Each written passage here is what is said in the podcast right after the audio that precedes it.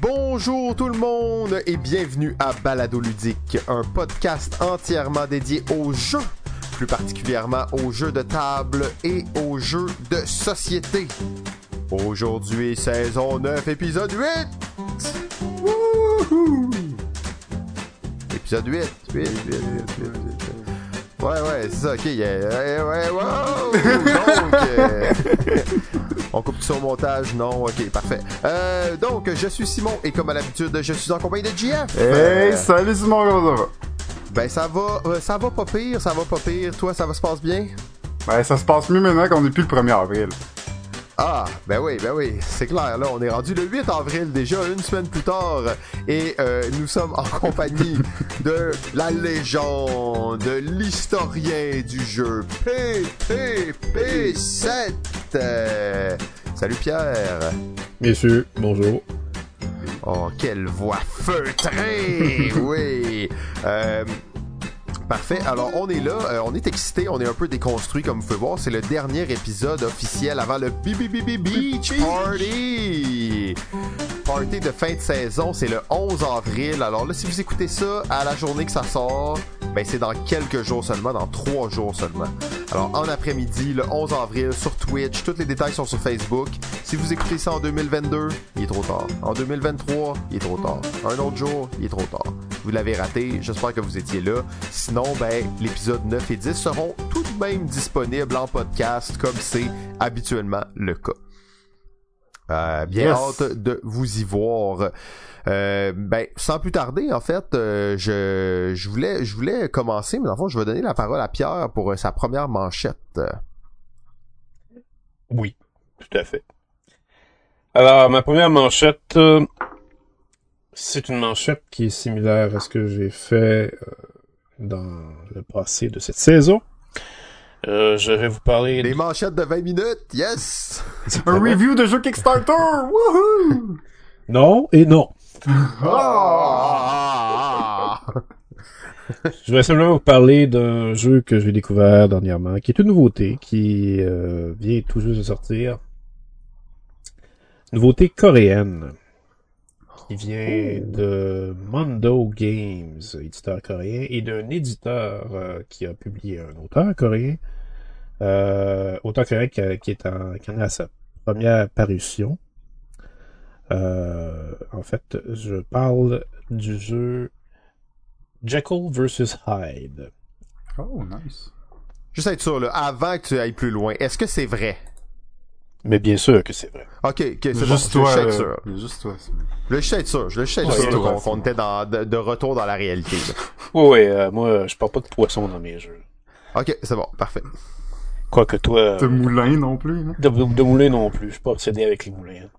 Ok, ok, c'est bon, je être sûr. Euh, oui, Jekyll vs Hyde est un petit jeu euh, pour deux. Euh, pas plus que ça. C'est c'est un jeu qui dure environ 20 minutes. Euh, ce qui est intéressant de ce jeu-là, c'est le fait qu'il est asymétrique. C'est pas mal la mode, je dirais, euh, depuis deux ans environ, de faire des jeux où euh, la symétrie est au rendez-vous. Euh, c'est un jeu de levée aussi des jeux de levée ou de pli pour notre public français qui nous écoute. euh, euh, bonjour Ludo le gars. Euh, Il y a euh, un jeu de pli ou de levée pour deux joueurs. C'est vraiment peu commun sur le marché parce qu'on est habitué de les voir à quatre joueurs, ces, ces jeux-là. Donc, euh, jeu de pli à deux joueurs où le but va dépendre de qui vous incarnez parce que vous incarnez les deux côtés de Dr. Jekyll et Monsieur Hyde ceux qui connaissent pas la fameuse histoire de, de Jekyll Monsieur Hyde, se déroulant au 19e siècle. C'est un, un chimiste qui, euh, qui est un peu, en fait, l'incroyable Hulk d'il y a 100 ans, je dirais. Euh, en Angleterre, euh, il y, a, y, y, a y a vraiment euh, un problème avec une personnalité qui va soudainement surgir et qui va devenir un peu plus monstrueuse et violente et incontrôlable. Et il y a un joueur qui va incarner cette personnalité-là, et il y a un autre joueur qui va incarner Dr. Jekyll à son état normal. Et là, le but, bien sûr, c'est de faire triompher l'une des deux personnalités. La personnalité de M. Hyde, la façon qu'il va triompher, c'est simplement en gagnant des levées. Mais en gagnant des levées, ou bien de son côté, ou en les faisant gagner à son adversaire aussi. Ce qu'il veut, le fond, c'est d'avoir le plus grand nombre de différences, la plus grosse différence entre le nombre de levées gagnées entre chaque joueur. Parce que ce nombre-là, au terme de toutes les cartes qui ont été jouées entre les deux joueurs, c'est le nombre de cases qui va avancer sur un parcours. Ce parcours va commencer sur la première case, où ça va être la case qui va être euh, à l'état normal de Dr. Jekyll. Mais si le pion qui est sur le parcours se rend jusqu'à l'autre bout, où c'est la personnalité de M. Hyde, eh ben là, M. Hyde a gagné. Et il y a trois manches pour que M. Hyde réussisse à faire bouger le pion jusqu'à l'autre bout. Donc, comme j'ai dit, il va les faire bouger, il va faire bouger ce pion-là en fonction du nombre, la différence en fait qui va se faire entre le nombre de levées entre les deux joueurs. Et bien sûr, on devine que Dr. Jekyll, lui, son but, c'est que ça arrive pas. Alors, il veut toujours que les levées soient gagnées en part équitable. Il veut maintenir l'équilibre de sa personnalité. Hmm. Donc, il veut faire gagner Dr. Jekyll ou il veut faire gagner M. Hyde selon qui en a le plus à tout moment. Et c'est ça qui est la simple principe de ce jeu-là, c'est est assez pour en faire un jeu qui vaut la peine d'être découvert. Mais c'est encore mieux avec les autres règles qui ont été ajoutées, qui le rend très subtil. Parce que il y a pas quatre couleurs, comme dans n'importe quel jeu de cartes normal dans ce jeu-là, il y en a trois. Il y a le violet, le vert et le rouge. Et ce qui est intéressant, c'est qu'il y a deux forces. Il y a, quand vous gagnez une levée, quand vous gagnez un pli, ben, vous jouez chacun une carte, forcément. Et il y a une valeur qui va, se, qui va être affichée de 1 à 11. Et forcément, ça va être pas 1 à 11, excusez, c'est de 1 à 8, je crois. Euh, ou peut-être de 1 à 7. Mais bref, je me souviens plus exactement de où jusqu'où ça va, mais la valeur la plus forte va gagner. Excepté que quand vous jouez une carte aussi, la couleur que vous jouez, si c'est la première fois qu'on la voit, par exemple, si vous jouez une carte rouge et qu'il n'y en a pas eu encore dans la partie, dans la manche en cours, il y a un jeton rouge qui va se placer sur le plateau.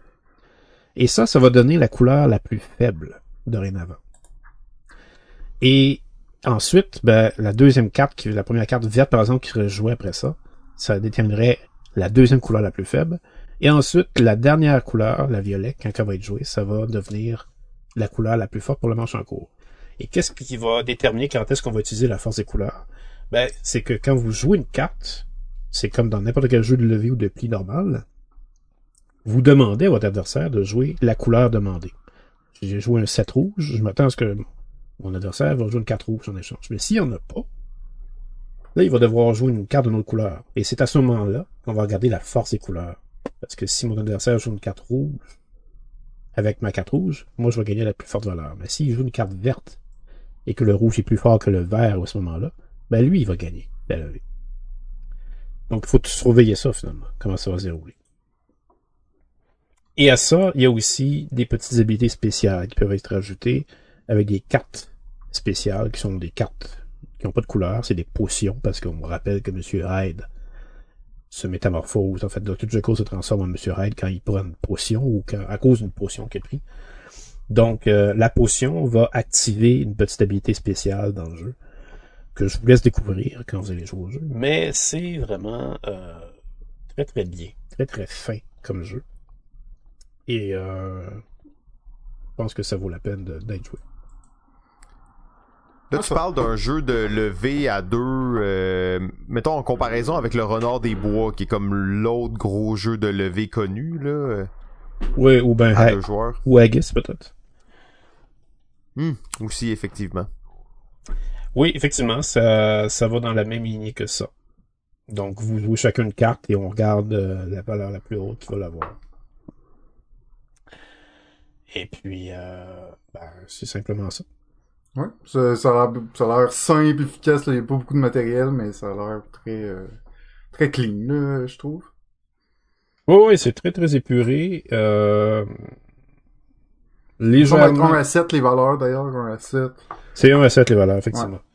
Euh, c'est légèrement contre-instinctif parce que dans le fond, on n'est pas habitué de voir des euh, deux deux forces de cartes qui doivent être confrontées et surtout que la deuxième va toujours changer d'une manche à l'autre à cause des couleurs qui vont être dans un certain ordre.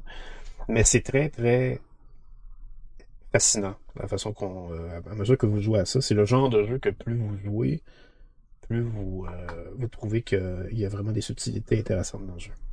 Juste être sûr, dans le fond, si euh, J. Cole, son but c'est de de- de- d'avoir l'équilibre, Hyde, c'est de que un ou l'autre gagne ou que ce soit juste lui qui gagne ou? Non, il veut que un ou l'autre gagne. Hyde va avoir les ça, ex- ça. en, en tant que, que, que personnalité extrême, Hyde, il veut que les extrêmes se pointent. Ouais. Alors, Donc, i- Que idéalement, ce soit d'un côté ou de l'autre, mais il faut que ça se rende à une des deux extrêmes alors qu'en trois manches, tu veux que J. Cole veut le rester le pion au milieu, c'est ça? Oui, exactement. Euh, idéalement, dans le fond, euh, Hyde veut absolument que, que toutes les levées soient gagnées d'un côté. Peu importe c'est quoi le côté. Et chaque. Puis si, si, par exemple, il y a- il- on joue sept cartes et les sept levées sont gagnées d'un côté, ben Hyde va avancer le pion de sept cases. Hmm. Cette case euh, qui, euh, je crois, forme plus que la moitié du parcours, dans le fond. Ouais, ça serait très lui. Très cool. Très cool. Il est beau. Nice, bon, ben, à suivre, à suivre. Est-ce que c'est sorti ici ou euh, tu parlais que c'était coréen et tout ça? Est-ce que- est-ce qu'on peut le trouver en magasin maintenant ou? Euh, je ne pense pas que c'est au Québec à l'heure où les gens écoutent le podcast, quoique ils peuvent l'écouter. En euh, 2025, peut-être. Oui, mais, mais disons que euh, en ce 8 avril, je ne pense pas que, que le jeu est encore disponible au Québec. Euh, mais il va arriver, c'est sûr. Il va arriver euh, probablement dans le courant de l'année, cet été ou, euh, ou c'est sûr qu'il va être là pour cet automne. L'artiste est aussi Vincent Dutray, donc j'imagine qu'on... devait- L'artiste est Vincent Dutray, exactement. Vincent Dutray qui est tellement populaire, euh, surtout populaire auprès du public asiatique, parce que Dutray a un style graphique qui s'apparente beaucoup euh, au style manga. Alors, euh, les, les, les Asiatiques adorent son style de dessin, c'est pour ça qu'il est souvent recruté là-bas. Ouais, ça, ça a l'air cool, ça a une meilleure thématique qu'un jeu de moulin, en tout cas. Ah ça, euh, oui. C'est surtout très concret. Ok, alors de, de mon côté, je vous parlerai pas de jeu aujourd'hui. Ma manchette ne parle pas de jeu. Alors on dit euh, balado ludique, euh, bon, un podcast entièrement dédié aux jeux de société. euh, ben bon, des fois c'est pas vrai. Des fois on dévie un peu, euh, puis on va aller un peu ailleurs dans la culture geek. Euh, ça sera pas très long, mais je veux vous parler d'une nouvelle série qui se trouve maintenant sur Amazon Prime. Euh, pour ceux qui ont ça, là, je pense que plein de gens l'ont, mais euh, Amazon Prime, ils font aussi des films là, et des séries télé. C'est comme Netflix, mais d'Amazon. En tout cas, on s'éternisera pas là-dessus.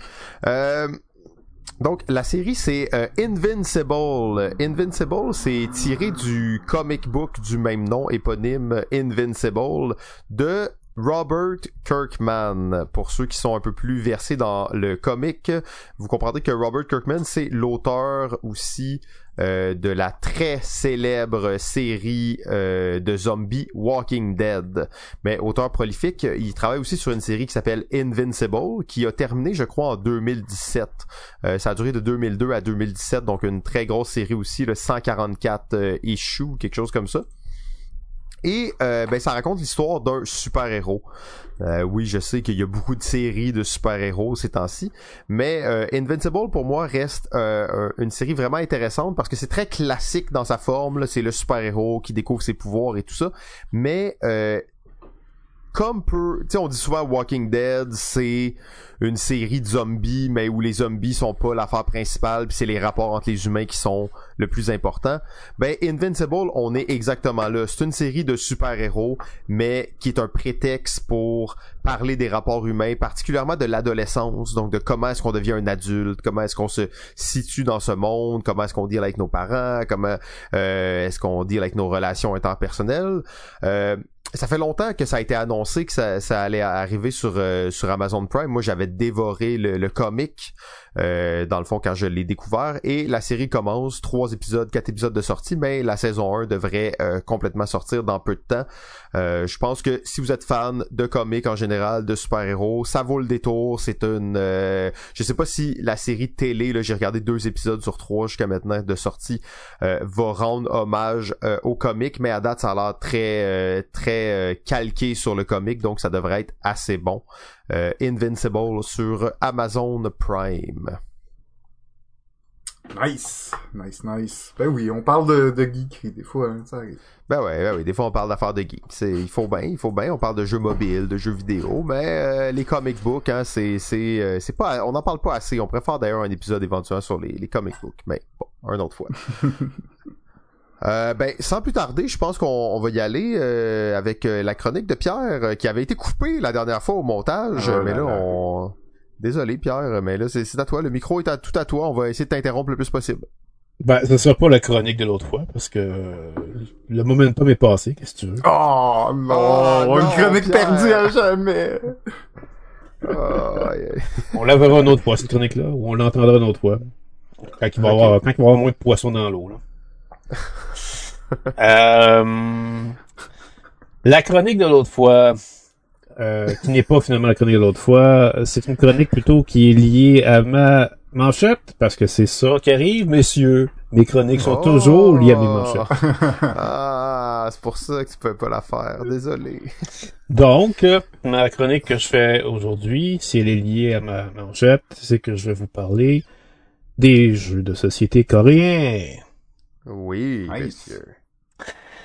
Parce que, il faut dire, la Corée, la Corée du Sud, essentiellement, parce que je pense que le jour est encore loin, on va voir un jeu de société dans la Corée du Nord qui va faire le tour du monde.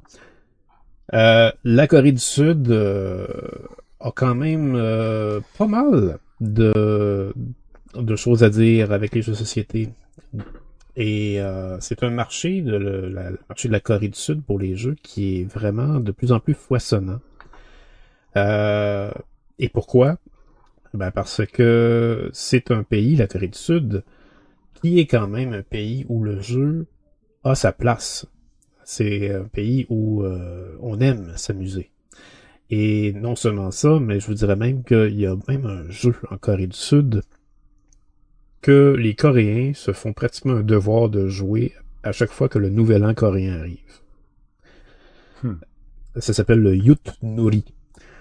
Euh, c'est un jeu traditionnel, forcément. Euh, c'est pas un jeu commercial. C'est un jeu qui a été inventé en Corée du Sud et qui est devenu une, euh, tradition pratiquement ancestrale parce que euh, c'est tout simple, c'est assez familial même.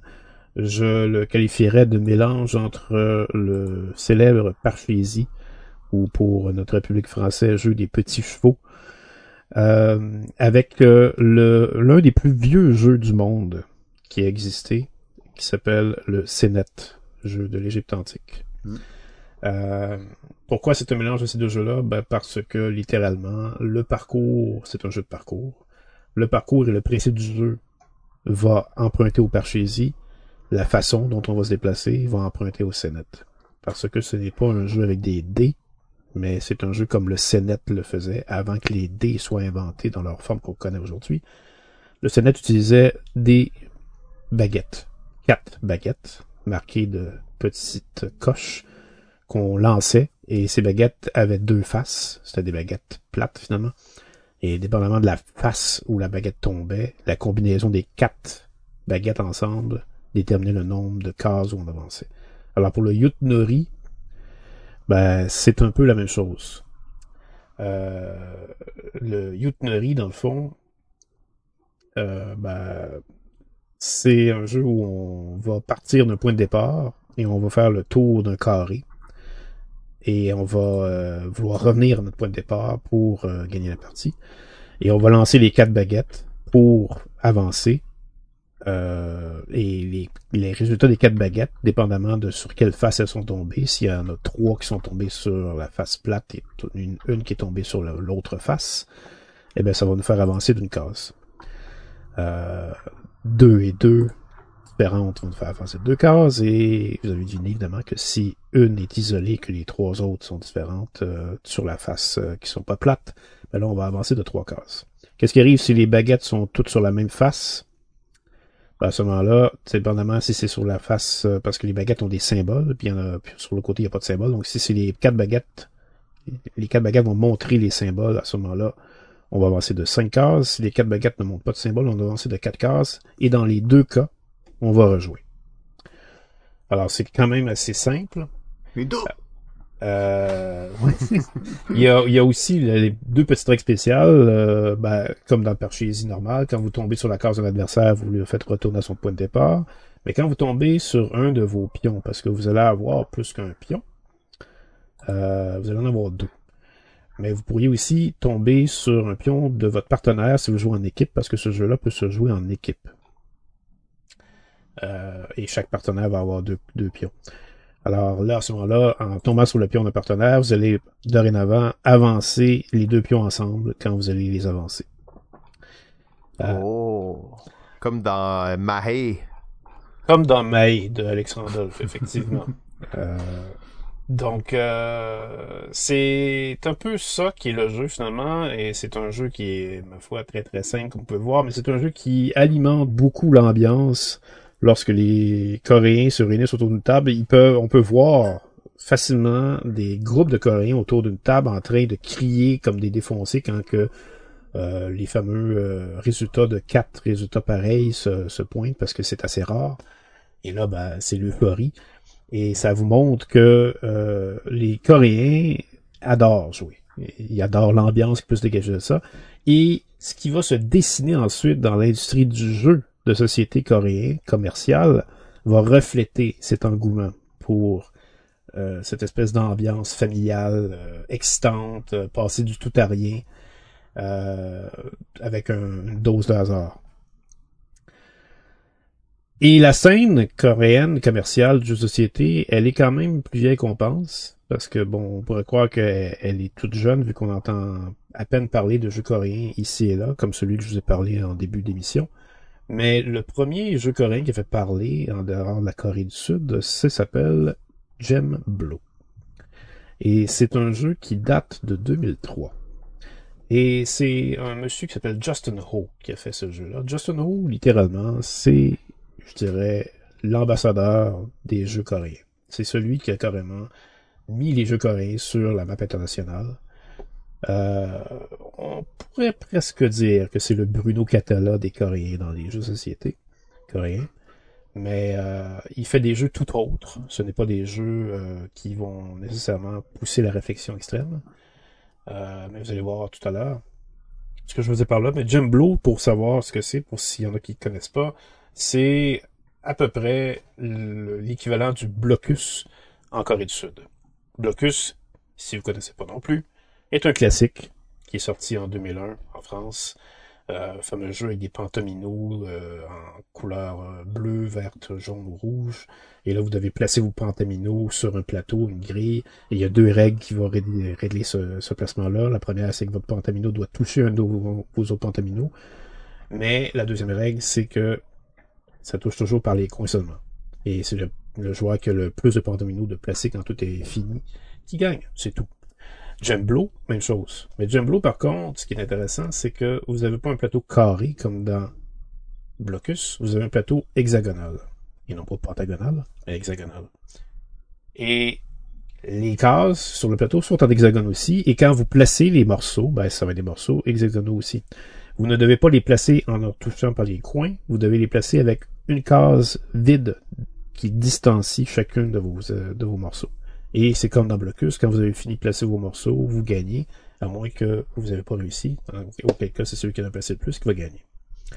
Gem Blue a été un gros succès en Corée du Sud. Énorme même, je dirais, à un point tel que Justin Ho a fait sa compagnie d'édition autour du nom de son jeu. Euh, son sa compagnie d'édition existe toujours d'ailleurs, et c'est Gemblow Inc. que ça s'appelle.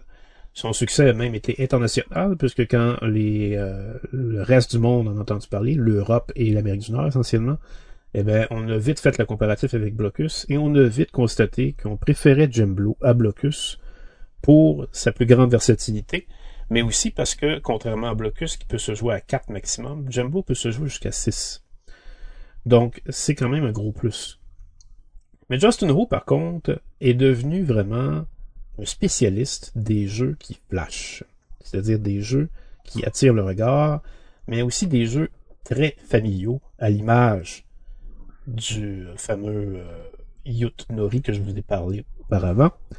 Des jeux vraiment qui sont même un peu, on pourrait dire, adaptés au marché nord-américain, qui adore l'emballage et le tape à l'œil. Les choses qui peuvent euh, vraiment attirer le regard sur une table de, loin. Euh, on pourrait presque dire même que la Corée du Sud est un peu le plus nord-américain des pays asiatiques quand on parle de jeux de société. Euh, parce que les Américains ont très vite adopté les jeux coréens et ont très vite voulu les distribuer. Euh, quand je parle de ce genre de jeu que Ho a fait pour faire essayer de vraiment se propager aux États-Unis, euh, un de ces jeux après Jim Blue qui est vraiment euh, très bien réussi, ça s'appelle Tok Tok Woodman. Oh!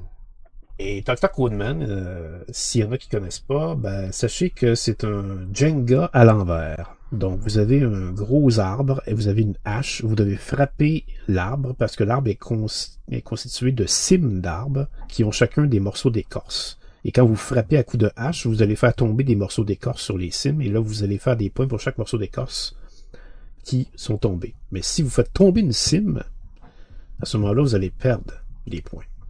Donc, vous voulez pas faire tomber les cimes, vous voulez juste faire tomber les morceaux d'écorce avec le coup de hache. Donc, il s'agit d'être subtil et délicat mais pas trop délicat parce que vous voulez faire des points.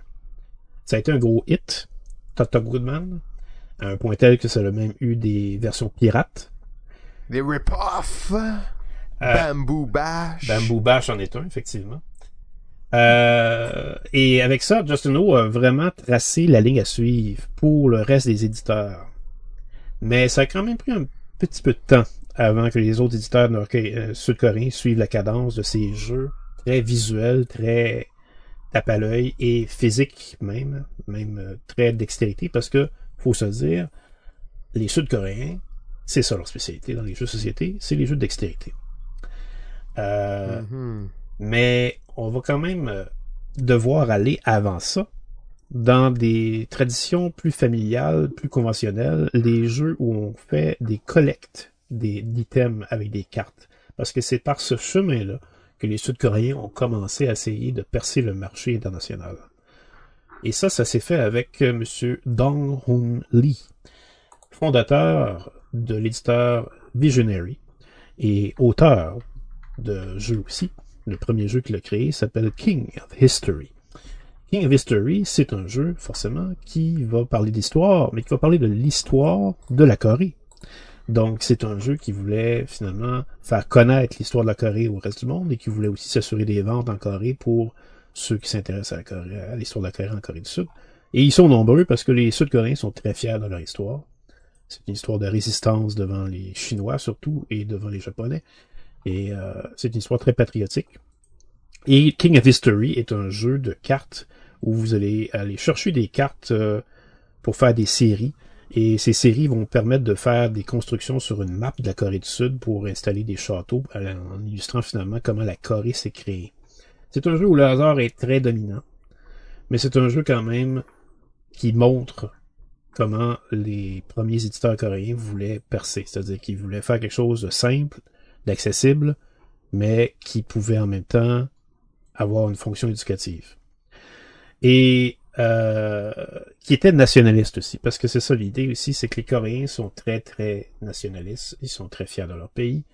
Et euh, quand M. Dong Hoon Lee a fait son euh, King of History, un autre Coréen qui est très connu aussi à l'extérieur de la Corée du Sud pour ses jeux, c'est Gary Kim. Alors Gary Kim, son premier jeu publié, était un jeu qui parlait aussi de la Corée, mais moins directement mais c'est un jeu qui est sorti en 2010 et qui était sur le thème du patinage artistique. Mm-hmm. Championnat du patinage artistique, à vrai dire. Et pourquoi... Oh, ça, ça m'intéresse.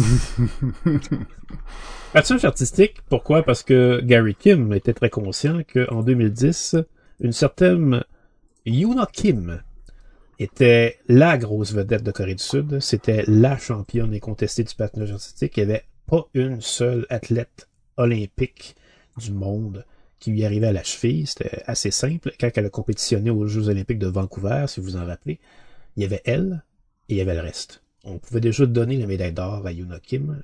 On voulait plutôt savoir qui allait gagner la médaille d'argent. Et les Sud-Coréens le savaient. Alors évidemment, quand Gary Kim a fait son premier jeu, il n'a pas hésité à exploiter ce filon-là. Et son patinage artistique en jeu est une espèce de recyclage de Coloretto. Oui, oui, monsieur Chrétien. Oh, ouais. Ah, ouais. Un recyclage de Coloretto avec des règles supplémentaires, où vous allez chercher des cartes à la façon de Coloretto pour essayer de remplir les objectifs de votre patineuse qui va devoir faire un certain nombre de sauts et un certain nombre de pirouettes et une séquence à respecter. Et ces cartes que vous allez chercher vont représenter ces acrobaties-là que vous allez faire et vous allez devoir aller les chercher pour les mettre dans un certain ordre.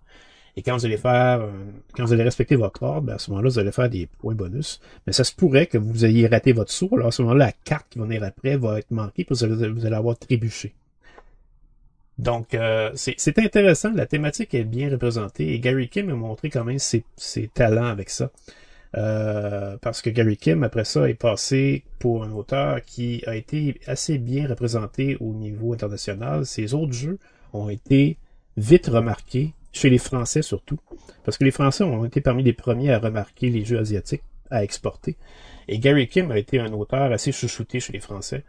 Euh, je vous dirais par exemple qu'il a fait un jeu Gary Kim qui s'appelle Le lièvre et la tortue. Euh, un jeu qui est, euh, qui est sorti en fait euh, dans une gamme de jeux qui est faite en boîte de livres. Hmm, ben oui. C'est une Euh, belle série en plus. C'est une très belle série, effectivement. Euh, et le livre à la tortue, euh, c'est bête, je, je, je me souviens plus exactement du euh, de l'éditeur qui fait les boîtes de livres. Bref, le livre à la tortue, Yellow. et c'est en fait, ouais, il me semble que c'est Yellow qui s'apparente à ça. Euh, mais le livre à la tortue était un jeu aussi de Gary Kim qui était vraiment très très bien, euh, où est-ce que vous alliez euh, faire courser non seulement le lièvre et la tortue, mais d'autres animaux, le renard aussi. Il y avait un renard, il y avait un loup, il y avait un mouton là-dedans. Euh, et un autre auteur aussi qui s'est fait remarquer, mais lui, sur les États-Unis, plus, c'est Hope S. Wong, qui euh, s'est fait remarquer avec le jeu Guild Hall. Un autre jeu, Hmm, finalement. Oh, oh, oui, ça, ça a été populaire quand ça a sorti. Ça, c'est très populaire. Je vous dirais que ça, c'est probablement le véritable coup d'envoi. Bah, non, Justin Ho a quand même passé avant, mais Guild Hall s'est fait remarquer chez les joueurs plus sérieux. Et c'est comme ça que les joueurs plus sérieux ont commencé à dire, ah, la Corée du Sud a peut-être des choses à offrir. Parce que Guild Hall est un jeu intéressant du fait que vous faites des séries de cartes encore une fois, mais les séries de cartes que vous faites, plus le- votre série elle devient grosse ou intéressante en fait, plus elle a des habilités spéciales, mais plus elle vaut des points aussi.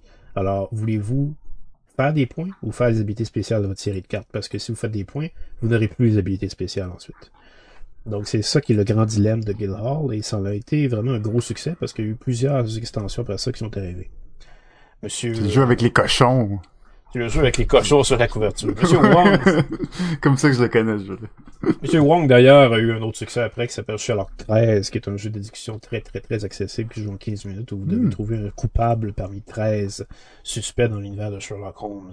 Ah, ça, c'était affreux. Euh, ça, Ah non, c'était très bon. Ah. Je pense- Je me trompe. Il me semble que c'était bon. Non? Peut-être. Ben, Je moi. Peut-être. En tout cas, moi, mes, mes, mes souvenirs de ça, c'est que c'était justement un peu trop petit, là, mais c'était quand même intéressant. Là. Ça avait fait un certain buzz, mais euh, tu joues une fois, puis t'es comme, ok. ben, pour les joueurs, en fait, qui veulent vraiment quelque chose de, qui se joue vite, euh, puis qui veulent vraiment rien de compliqué, ça, ça fait la job. Dans, dans le style déduction, là. Dans Je le style que ça faisait déduction. la job, mais en effet, c'est très, très petit, là, très court, là. ouais. Oui. Euh, Monsieur Wong et Monsieur Kim ont été publiés chez Visionary d'ailleurs, qui était euh, celui qui a fait King of History, qui est devenu Magpie après.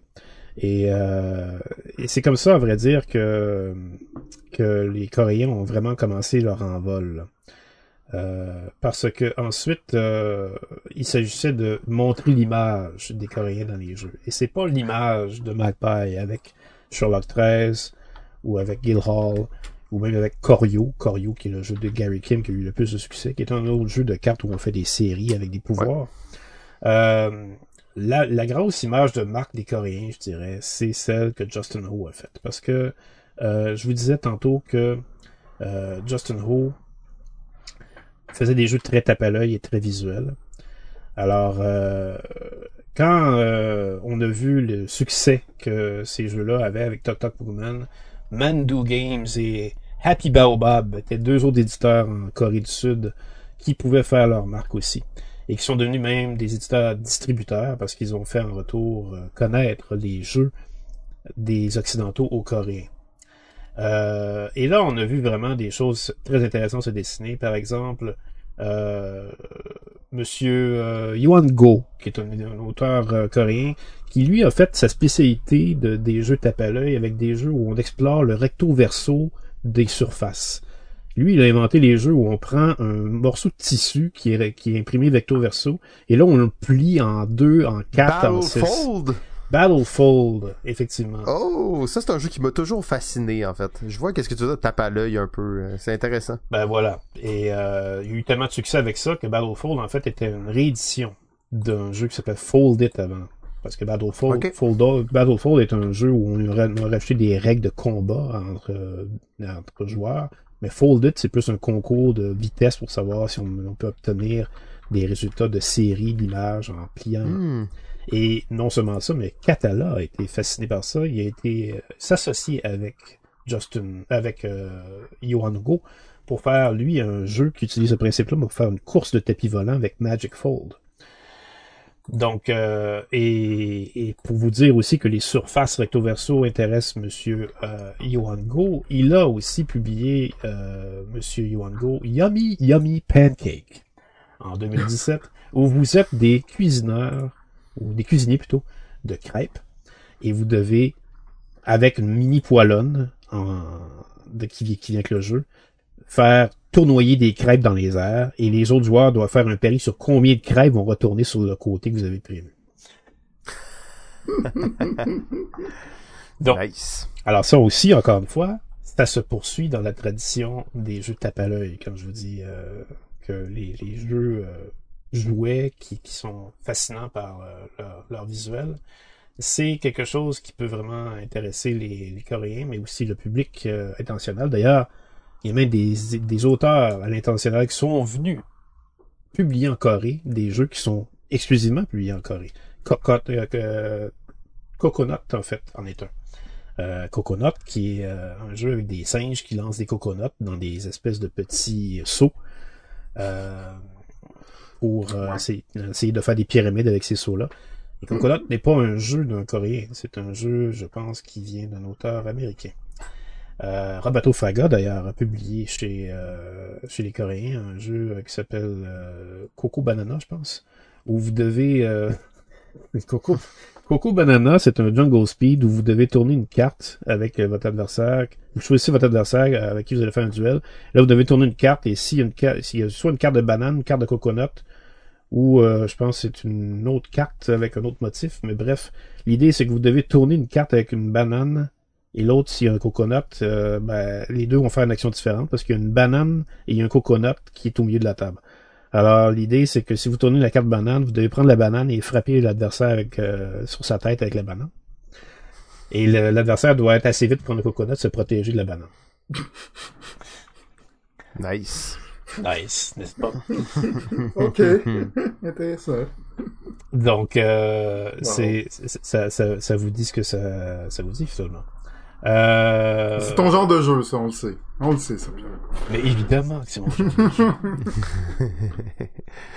Donc, euh, oui, les Coréens, euh, bref, euh, je vous dirais même que quand je vous dis qu'ils publient des jeux euh, de d'autres auteurs, il y a même un jeu qui euh, qui vient juste de sortir, qui, que vous allez sûrement entendre parler, qui s'appelle Four Gardens, qui est un jeu tchèque, euh, qui est publié par Korea Board Games, qui est l'éditeur dont préside Monsieur Gary Kim. Et euh, ce Four Gardens est un jeu assez fascinant parce que c'est un jeu de gestion de ressources où vous jouez avec une grande pagode en tourelle japonaise. Vous êtes au Japon. Et sur la pagode, il y a des symboles. Des symboles qui euh, vont représenter des ressources. Vous allez avoir soit un symbole, deux symboles ou trois symboles dessinés sur un côté de pagode. Et les joueurs vont jouer autour de la table de sorte à faire face à un des quatre côtés de la tour. Et en faisant ça, ils vont avoir devant eux quatre étages de tour sur lesquels, sur chaque étage, on, voit de dessiner les symboles. Ça pourrait être, par exemple, deux symboles de bois, trois symboles d'eau, un symbole de herbe et l'autre étage aurait rien comme symbole. Donc là, ben, avec ces, ces les trois étages que vous avez, ça vous fournit les symboles. Mais en, tant que tel, vous êtes obligé de jouer une carte à chaque tour pour faire tourner la pagode et essayer de voir quel symbole que vous allez avoir après. Donc euh, ça, c'est assez fascinant et c'est, un hit assez gros même pour, euh, faire beaucoup parler présentement. Euh, c'est même un jeu, je crois, qui aurait été dans les nouveautés de Zendor au Jab. Oh. Et- Ça sera pas au job virtuel? Euh, ça, non. sera pas, ça sera pas au Jab virtuel. Une autre activité du job qui sera pas là. C'est ça. Ah. Pierre. Donc, euh, Jeu avec tapis pliable, je- j'en ai joué un, je me rappelle plus. Ça me semble pas être sûr que tu as parlé, mais euh, c'est super intéressant comme mécanique. Hein. J'avais pas vu ça dans aucun autre jeu. Non, euh, effectivement, cool. euh, oui. Ben, il y a, y, a, y, a, y a des choses vraiment qui sont assez inusitées euh, en Corée du Sud. C'est ça qui est intéressant. Ils sont, ils sont hy- hyper créatifs dans leur concept de jeu. Justin Ho, d'ailleurs, a fait un jeu euh, qui a fait dans le salon de SM 2019 où on avait, ou je pense c'est 2018, euh, un jeu où euh, on avait euh, des, euh, ça s'appelle Marble Bobsleigh, c'est un jeu de billes. Ça, c'est le parti Ah oui. c'est arrivé même dans la mode des parce que là vous voyez ça maintenant sur euh, internet des, des concours de courses de billes. Le Marble Bobsleigh ex- exploite exactement ce, ce principe-là. Les billes, ça, ça représente des bobsleighs, puis là vous les faites aller pour savoir laquelle va arriver en- au centre en premier entre euh, les, les billes des joueurs qui vont s'en aller. Donc euh, c'est ça. Ah ben c'est quand même euh, tout un monde. D'ailleurs, je pensais que t'allais nous parler de StarCraft. Oui, j'aurais pu. Euh, Ben, c'est sûr que StarCraft, euh, oui, tout à fait. euh, ça, ça montre encore une fois à quel point le jeu fait partie intégrante de la culture. Ouais. on, peut être sûr que s'il y a du e-sport de board game qui commence, ça va être là que ça va commencer. Euh, ouais, il y a des chances, effectivement. Euh, là, Il y, y a un jeu que t'as pas mentionné, puis un auteur que t'as pas mentionné, que je peut-être que t'a- t'avais juste pas le temps ou t'avais. euh, J'aurais aimé ça que tu nous en parles juste un petit peu. Je sais qu'on est serré dans le temps, mais c'est euh, quand même un jeu qui détonne de tout ce que t'as dit, mais c'est le jeu Patch History. Oui, j'allais en parler, à vrai dire, mais euh, j'ai remarqué qu'on je manquais de temps. Euh, Patch History, euh, qui est, euh, disons, qui fait un peu figure d'exception dans les jeux sud-coréens, parce que, comme je l'ai dit, ils sont beaucoup plus axés sur le visuel, tape à l'œil, familial. Euh, Patch History est un jeu qui euh, n'est pas dans le familial du tout, mais il reste quand même visuel.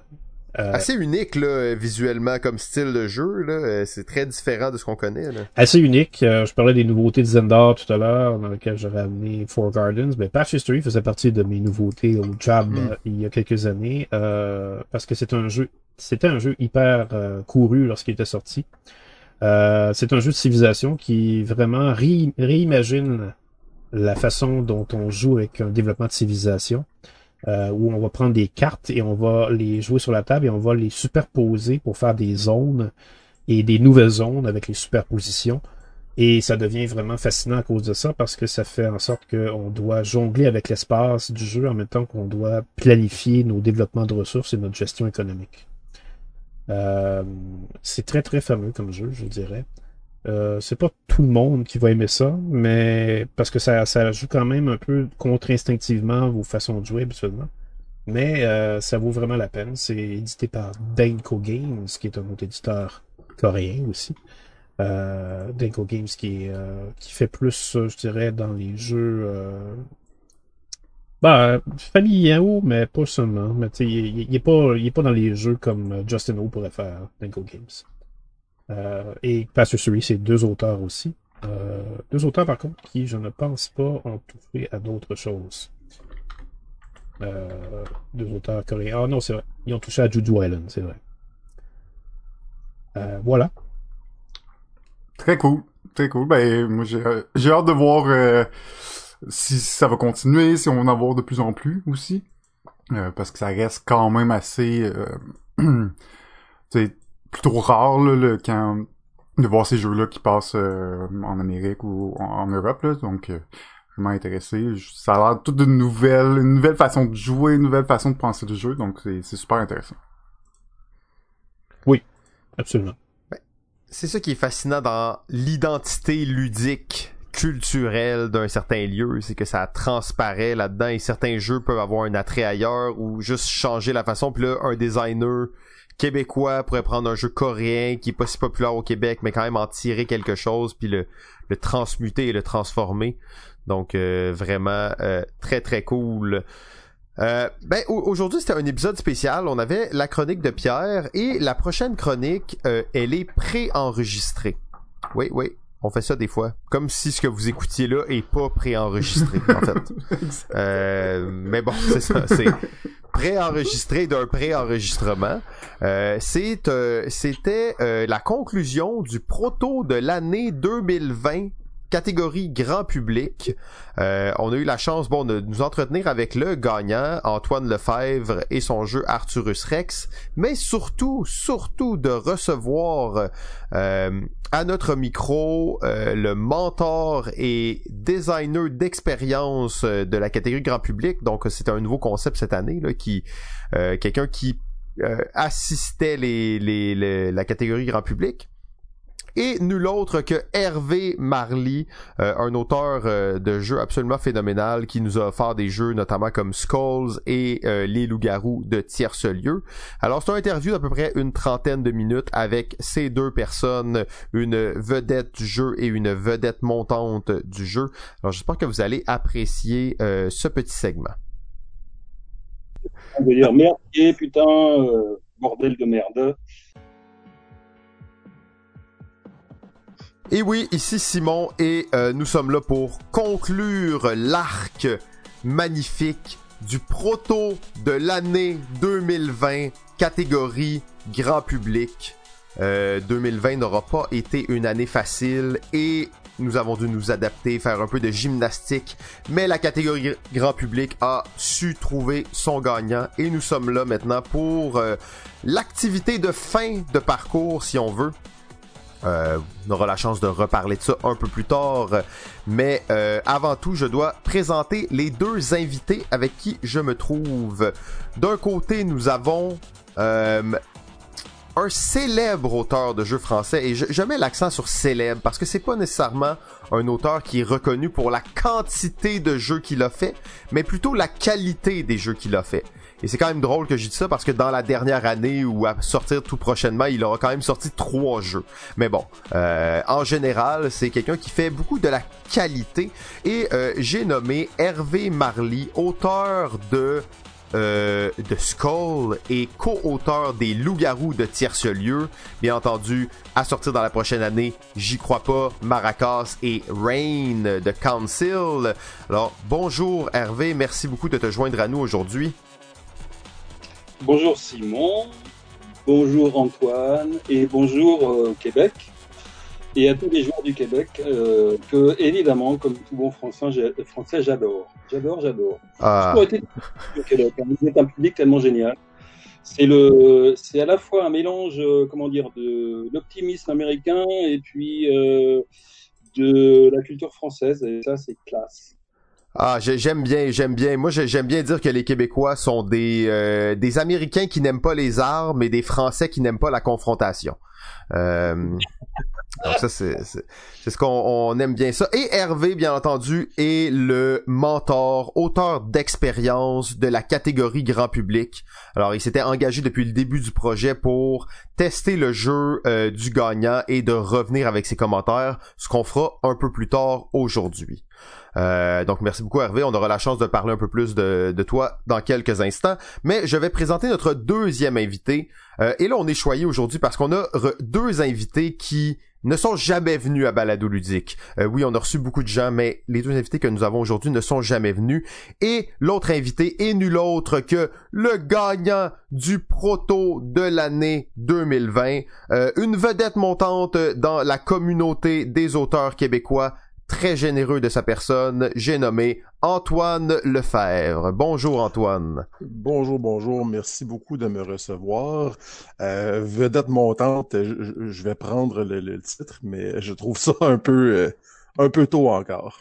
Oui, oui, ben si tu prends le titre, c'est que tu l'acceptes. Donc euh, là, rendu là, habituellement les gens disent ah t'exagères puis tout ça. Antoine, il est correct, il est assez humble, mais euh, réaliste aussi. Hein. Ouais, c'est très gentil de votre part. Euh, donc, ben, ben, merci beaucoup à vous deux d'être là. Euh, on va avoir la chance de revenir justement sur le jeu gagnant, sur tout ça. Mais c'est pas tous les jours qu'on reçoit euh, un auteur de la trempe d'Hervé. C'est un auteur un peu particulier et on pourra décortiquer ça. Pas fait énormément de jeux, plusieurs personnes ne connaissent pas nécessairement son nom, mais quand on parle de ces gros jeux, tout le monde connaît ces jeux-là. Euh, donc, Hervé, on va se lancer tout de suite dans une petite question, et ça, c'est Antoine qui m'a donné la piste de ça, mais comment est-ce que un, apprenti euh, acteur, un acteur euh, en herbe est devenu créateur de jeux de société? Ah oui, ah non, mais attention, parce que moi j'ai fait de l'impro, mais c'était pas mon travail euh, officiel. Hein. Euh, comment Mais c'est très très simple en fait. Je suis devenu auteur parce que j'adorais les jeux depuis toujours. De la même façon qu'un écrivain devient écrivain parce qu'il adore la littérature. Donc euh, mon parcours d'auteur, c'est d'abord jouer beaucoup, ensuite rencontrer d'autres auteurs. Bon, en l'occurrence, les premiers que j'ai rencontrés vraiment bien, bah, c'était Bruno Feduti et euh, Philippe Despalières. Et quand on est passionné de jeux, ça je pense que tous les gens le comprennent, on commence par faire des variantes des jeux qu'on aime. Mhm. On joue aux variantes, ça marche, et puis alors après, ben, on devient un peu fou et on se dit, ouais, mais je peux en faire des jeux. Alors c'est là évidemment que c'est plus compliqué, hein, parce que avoir une idée de jeu et faire un jeu, c'est quand même deux choses vraiment très très différentes. Donc je suis devenu auteur de jeux, mais d'une façon naturelle, en commençant à proposer des protos. Alors le, je crois que le premier que j'avais proposé en tant qu'auteur euh, tout seul, sans Philippe Tépalière, ça devait être Skull, mais à l'époque il s'appelait la roulette moldave. OK. Et il marchait pas du tout. Oui, cette fois, on a dû faire un tour. Et puis bon, bah, à force de faire des variantes, ça m'a pris pas mal de temps, mais on- j'ai fini par arriver à faire quelque chose de cette idée-là. Et puis en général, bah écoute, euh, c'est pas compliqué, voilà. C'est comme ça que je suis devenu auteur de jeu. C'est effectivement pas compliqué. Euh, J'aime bien parce que, que tu parles de Skull comme ça. J'ai écouté justement il y a une journée ou deux pour me préparer un interview que vous aviez fait euh, au sujet de Loup-Garou. Euh, donc au départ c'était un jeu euh, beaucoup plus complexe qui fonctionnait pas. Euh, par contre entre Skulls et Loup-Garou on arrive à la fin avec des jeux qui sont on va dire mettons des jeux de party, des jeux d'ambiance qui sont euh, très bien léchés. Hein, que les, les règles sont claires, c'est des jeux simples qui s'expliquent facilement. Est-ce que ça, c'est un travail qui s'est fait pendant la conception, que c'était un objectif à faire, ou c'était plus, c'est venu des demandes de l'éditeur qui voulait que le jeu soit de plus en plus accessible? Euh, J'aime beaucoup que tu précises que Les Loups-Garous est un jeu léché. Bon, c'est toujours agréable de se faire lécher par des loups-garous, j'imagine. ah, c'est peut-être pas la même expression, hein. ça, ça, ça peut créer confusion euh, à certains points. Ah bon, d'accord. Euh, on va dire poli, qui est poli, qui est net, qui est propre. Ah oui, restez poli. Euh, et en fait, euh, non, non, il n'y avait pas de demande d'éditeur, tout simplement parce que au départ, les loups-garous, ben, il n'y avait pas d'éditeur. hein. Donc, on faisait un peu Et pour Skull, euh, bah non, j'ai pas du tout été influencé par euh, l'éditeur, qui à l'époque était donc bah, Philippe Despalières, avec les éditions lui-même. Mon seul but pour Skull, c'était vraiment d'arriver à l'essentiel de l'essentiel du noyau euh, dur du jeu, enlever les scories, euh, tout le gras, pour arriver à un minimum et indispensable de règles. C'est-à-dire que la, la façon d'estimer qu'une règle est au point, à mon avis, c'est tout ce que tu peux enlever dans la règle, enlève-le, tant que ça dénature pas le jeu. Et à la fin, on se retrouve avec ce qu'il faut conserver. Et que si tu enlèves une ligne, eh ben, le jeu ne fonctionne plus. Euh, donc globalement, j'ai jamais, mais jamais été embêté par les éditeurs. Hmm. Ben, j- j'aime qu'est-ce que tu viens de dire là parce qu'une une de mes prochaines questions c'était justement sur, là c'est une question un peu plus large mais une philosophie de design de jeu que, que t'appliques quand tu, tu conçois des jeux. Donc la, la simplicité, l'é- l'épuration des règles pour toi est un, un facteur influent.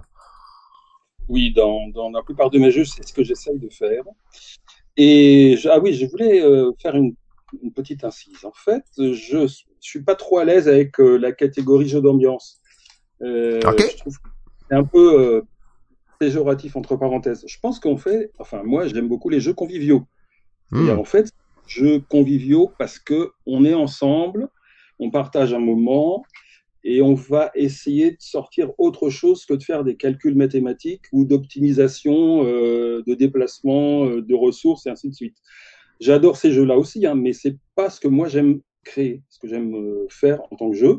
Et donc pour moi, jeu d'ambiance, c'est, euh, je sais pas, c'est comme si euh, on jouait au, au coussin péteur, tu vois. Euh, oh là, mais, mais je pense que c'est un peu trop restrictif. Il y a quelque chose de plus, plus fort que ça dans les jeux d'ambiance. Donc, Ok. Ben c'est une belle euh, une belle distinction de termes. Moi jeu d'ambiance, ça me fait tout le temps penser à des grands-mères qui sont en train de jouer aux cartes dans un salon pour euh, de personnes retraitées là. Euh, donc ça ça m'a toujours évoqué ça. Donc je suis pas grand fan de ce terme-là non plus. Euh, donc jeux conviviaux, peut-être qu'on va essayer à Balado Ludique de mettre ça de l'avant et on va bien entendu te, te créditer pour le terme. Oh, mais je suis honoré. D'ailleurs, j'arrête pas d'être honoré depuis le début. Je commence à, heureusement que je suis assis. hein. Euh, ben, euh, on pourrait parler de, plus, en détail de, tous tes jeux, tout ça. Euh, par contre, là, on, voit, bon, t'as as été des moments plus actifs, des moments moins actifs dans, ta carrière d'auteur. Et l'année 2020 a été une année assez, euh, assez active. On sait, bon, que les jeux sortis en 2020 n'ont pas été nécessairement conçus en 2020, là, mais on peut imaginer cette période assez active pour toi, qui sort donc trois jeux et euh, là ma question chevauche une qu'Antoine avait écrit fait que je vais tout de suite lui passer la balle au bon pour qu'il complète ma question on va voir s'il pourra devenir animateur de balado ludique éventuellement Ah oui, bien sûr. Euh, c'est ça, effectivement, sur ton profil euh, sur BGG, euh, on peut lire que tu es testeur pour Bruno Feduti depuis un certain temps. Euh, Est-ce que c'est cette co- collaboration-là qui t'a poussé à passer plus sérieusement du côté de la création? Ou, Euh. c'est- ou est-ce que c'était vraiment une petite graine qui était déjà là avant même de le rencontrer? Alors, la petite graine était déjà là. Mais en résumant, Bruno Feduti m'a ouvert les portes du, du monde de- d'auteur de, jeux. Et Philippe Despalières m'a mis le coup de pied au cul pour que j'y rentre. En résumant. ah fait que tu t'es fait bien accompagner on peut dire Ah bah complètement, oui, ça vraiment j'aurais pu tomber sur bien pire. hein. Mais c'était il y a déjà plus de 20 ans, hein. c'était une autre période, une autre époque, les jeux n'étaient pas vus de la même façon, on se connaissait tous, on se tapait dans le dos, on bouffait ensemble. Enfin, on continue à bouffer ensemble, on se tape moins dans le dos depuis une année là. justement là on parlait de, de Bruno Feduti et dans les jeux que tu qui sont sortis là c'est dur de savoir parce que 2020 sont sortis est-ce qu'ils sont pas sortis on les a pas encore au Québec mais ils sont peut-être sortis en France Euh, dans ces deux jeux dans ces trois jeux qui vont sortir il y en a deux qui sont des collaborations avec euh, Bruno Euh, alors euh, oui, je, je vais, oui, il y en a un, c'est plutôt un gag, hein, c'est Maracas. Bon, c'est vraiment un jeu, euh, comment dire, pour rigoler. Enfin, je sais pas comment dire, c'est un gag. Bon, alors ça, ben, bien plus à l'éditeur, donc tant mieux, tout va bien. Mais enfin, un jeu auquel il faut remuer des maracas avec des diamants à l'intérieur pour essayer de deviner le nombre de diamants, vous voyez, c'est quand même un jeu hautement intellectuel et philosophique. Euh, euh, ensuite, euh, pour euh, on n'est pas loin du coussin péteur hein là euh. ça se joue pas avec une partie du corps. hein. Après, il y a un peu un principe de musique aussi. oui. Euh, pour Rain, ça a été une demande de l'éditeur hein, qui cherchait à faire une adaptation de son superbe et célèbre jeu iPhone, enfin euh, smartphone. Et euh, on a fait quelque chose en essayant de respecter l'esprit du jeu, mais en faire un jeu de plateau. Et l'édition est superbe. hein. D'ailleurs, j'ai reçu il y a pas longtemps. Vraiment, c'est classe.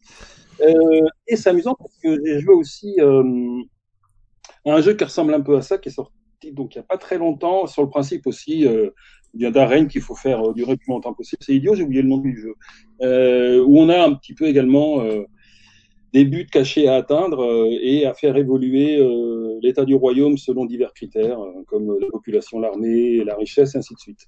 Et, Mm. Bon, c'est idiot, j'aurais dû réviser un peu là. Bon, enfin. Ben non, c'est correct. De toute façon, j'espère probablement qu'on aura la chance de, te réinviter. C'est pas terminé, mais euh, je, je vois qu'on pourrait parler vraiment longtemps parce que la question d'adapter un jeu euh, mobile en jeu de société, c'est une question probablement que plein d'auteurs se posent, plein de gens essayent d'aborder. Donc ça, c'est quelque chose que j'aimerais dans le futur si on a la chance de, de creuser un peu plus. Là. D'ailleurs, là, je, je dévie parce que c'est un sujet qui me fascine beaucoup. Dans la communauté des auteurs français, euh, on voit énormément de co euh, de collaboration, de co-design. Euh, puis là, ben dans le fond, toi, avec deux, deux jeux cette année qui sont dans cette optique-là, avec Loup-garou même au départ qui était déjà dans cette optique, est-ce que tu et là c'est un peu large, mais tu crois que ça fait partie de l'essence de la communauté des créateurs de jeux de société français ou c'est plus coïncidence? Hmm, je pense que c'est plutôt une opportunité qu'une sorte de ligne de conduite en général. Euh, bon, ah bah, quand on se rencontre entre auteurs, on discute et puis euh, on a souvent des projets de jeu où, et on n'a pas continué à travailler et puis euh, voilà, on sent dans la discussion que tel ou tel autre auteur dira bah, si tu veux, euh, je peux travailler avec toi ensemble et puis on, on y va quoi. C'est plutôt informel. Euh, c'est une question de rencontre. Hein. De toute façon, tu verras hein, que les auteurs qui collaborent sur des jeux sont des gens qui se côtoient en général assez fréquemment. Puis là, ben, tu l'as mentionné un peu avec comment t'as entré dans le monde des jeux, le, réseau des auteurs avec qui tu tiens, ta gang, euh, comme on peut dire, et, semble très importante parce qu'ils vont vous allez inter-influencer vos projets en étant testeurs l'un de l'autre et en faisant évoluer ces projets-là ensemble, j'imagine. Euh, ah ben on est toujours prêt à donner nos conseils, nos avis sur les protos qui sont testés de nos amis autres auteurs de jeux. Il n'y a aucun problème à ce niveau-là. Euh, et euh, c'est fait d'une façon, comment dire, tout à fait honnête et transparente. Euh, pour tous les auteurs que je connais, on est vraiment, ben, comment dire, il y a une, honnêteté intrinsèque, on va dire. On va pas chercher à se piquer des idées. et puis, si on voit une idée qui a été reprise ailleurs, on va pas chercher non plus des coups dans la tête. Hmm. Ah ben alors tiens, voilà, j'ai un exemple qui me concerne. Euh, j'ai un jeu qui s'appelle euh, Twinit, si je ne pas Twinit. Euh, enfin, un jeu de questions euh, avec indice où en fait le principe c'était que les deux personnes qui vont faire deviner un mot aux autres joueurs vont proposer un indice, mais ils vont parler en même temps. Et s'ils donnent le même, le même mot, c'est annulé. Hein, donc, euh, négatif. Et en fait, j'ai retrouvé ce principe dans un autre jeu que je trouve absolument génial et excellent, qui s'appelle Just One maintenant. Ben ouais, Just One qui a gagné plusieurs prix et qui, est un succès euh, monstre, hein. Eh oui, mais c'est vraiment un jeu excellent, excellent. Et en fait, c'est un jeu qui a travaillé sur le même principe que celui que j'avais proposé moi euh, chez Cocktail Game. Euh, mais à aucun moment je, je, je, je n'ai pensé qu'ils auraient piqué l'idée ou fait quoi que ce soit. Et si même ils s'étaient inspirés du mien, mais il n'y a aucun problème. Quoi. Ils l'ont tellement mieux exploité que moi, j'aurais dû avoir l'idée qu'ils ont eu eux et que je l'ai pas eu, donc tant hmm. mieux pour eux. Ouais, les, les, idées appartiennent à personne, hein, euh, et ça c'est le genre de discussion qui nous donne envie de fumer un gros pétard et même juste d'imaginer que les idées sont dans l'air et que tout le monde peut les attraper euh, chacun leur tour. Hein. Ouais, c'est tellement vrai. D'ailleurs, la plupart des gens que je connais qui sont fans de jeux, hein, des joueurs, euh, qui finissent toujours par me dire, bon ben voilà, je veux faire un jeu, j'ai une idée de jeu. mais l'idée, c'est rien d'avoir une idée. Hmm. Tout le monde a des idées. Faire un jeu, c'est beaucoup plus compliqué. C'est comme dire à un réalisateur, j'ai une idée de film, hein, ou j'ai une idée de moi, un écrivain. Dire, ah bon, bah ouais, il reste à peu près 90% du boulot à faire. Hein. je suis content de t'entendre dire ça parce que c'est quelque chose que les que dans les communautés d'auteurs euh, plus amateurs, on entend beaucoup les gens ont peur de partager leurs idées parce qu'ils ont peur de se la faire voler. Puis mais une idée de jeu, c'est très peu dans le processus complet de création. Là. Tout à fait. C'est la petite graine, mais euh, la faire germer, c'est un travail énorme. Hein. Une bonne idée peut faire un mauvais jeu, et une mauvaise idée peut faire un bon jeu. J'aime ça. Est-ce qu'on parle ici de maracas? Non. Euh, euh, euh, c'était trop facile. Désolé, mais en fait, j'aimerais me le procurer, Maracas. Ça, me semble, agréable. Des fois, c'est le fun d'avoir ce genre de jeu-là aussi dans sa collection. Ça prend de tous les types de jeux pour faire une belle collection. C'est un petit jeu de début de soirée, pour décontracter l'atmosphère. Ouais, de début ou de fin de soirée. Euh, euh... Alors, t'as raison, c'était pour fin de soirée. euh, je, euh, je sais pas, Antoine, si t'avais peut-être une ou deux questions. Moi, j'en avais peut-être une pour conclure, mais je pourrais te, te laisser peut-être en parler euh, une ou deux questions si t'en avais de ton côté. Euh, en fait, moi, c'est, je, remonte en fait à tes débuts de création.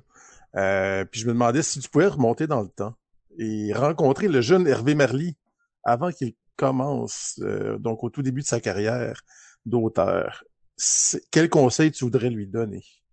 Euh, Est-ce qu'il y a quelque chose que tu aimerais savoir, t'aurais aimé savoir au départ et que maintenant tu sais? Changer de coupe de cheveux déjà.